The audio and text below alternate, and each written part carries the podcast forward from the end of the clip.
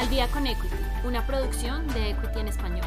Acompáñanos en este recorrido y conoce las noticias más relevantes del mercado financiero. Cierre de la semana viernes 3 de septiembre. Futuros de Wall Street estables a inicios de septiembre. A inicios del mes se publicaron diversos indicadores de comportamiento de empleo, en general, el desempeño del mercado laboral fue catalogado como regular mixto, debido a la disminución de empleo en el sector privado, pero a una reducción de las solicitudes de subsidio al desempleo y mayor crecimiento en la industria manufacturera. Siendo así, el Dow Jones presentó aumentos de 140 puntos, reflejando un crecimiento de 0.4%. Además, el S&P 500 está presentando crecimientos de 0.3%. Asimismo, el Nasdaq se encuentra con ligeras ganancias de 30 puntos y una mejora de 0.3%. Por otro lado, los operadores se encuentran vigilantes a las nóminas no agrícolas que serán publicadas por el Departamento de Trabajo del viernes. Precios del petróleo presenta grandes aumentos. En la jornada del jueves, los precios del petróleo con referencia a WTI presentaron crecimientos de 2.9% ubicándose en 70.20 dólares por barril, mientras que el precio del crudo con referencia a Brent se ubicó en los 73.19 dólares, con incrementos de 2.72%. El desempeño alcista de las cotizaciones del petróleo fue debido a la publicación de la Administración de Información de Energía sobre la disminución en los inventarios de barriles de petróleo de los Estados Unidos y un dólar estadounidense más débil.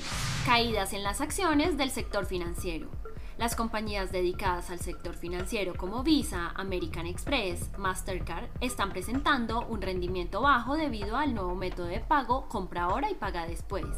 Los nuevos consumidores prefirieron el concepto de poder adquirir un producto y realizar pagos más tarde al final de un periodo de tiempo estipulado, sin usar una tarjeta de crédito.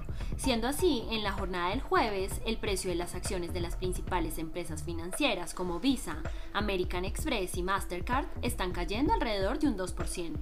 ¿Cuántas Services a punto de cerrar una gran adquisición?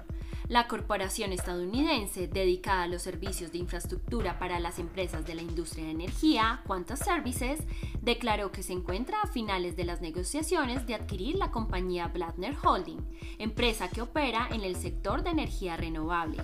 El CEO de Quanta Services destacó que el trabajo en conjunto centrará las bases para el desarrollo de una renovada industria eléctrica.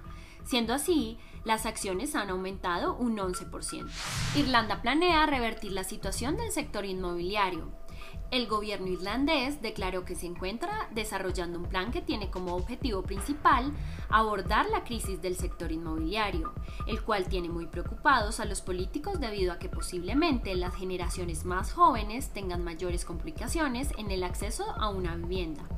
El plan irlandés consiste en una inversión estatal de 22 mil millones de euros en cinco años para construir 33 mil viviendas por año hasta el 2030.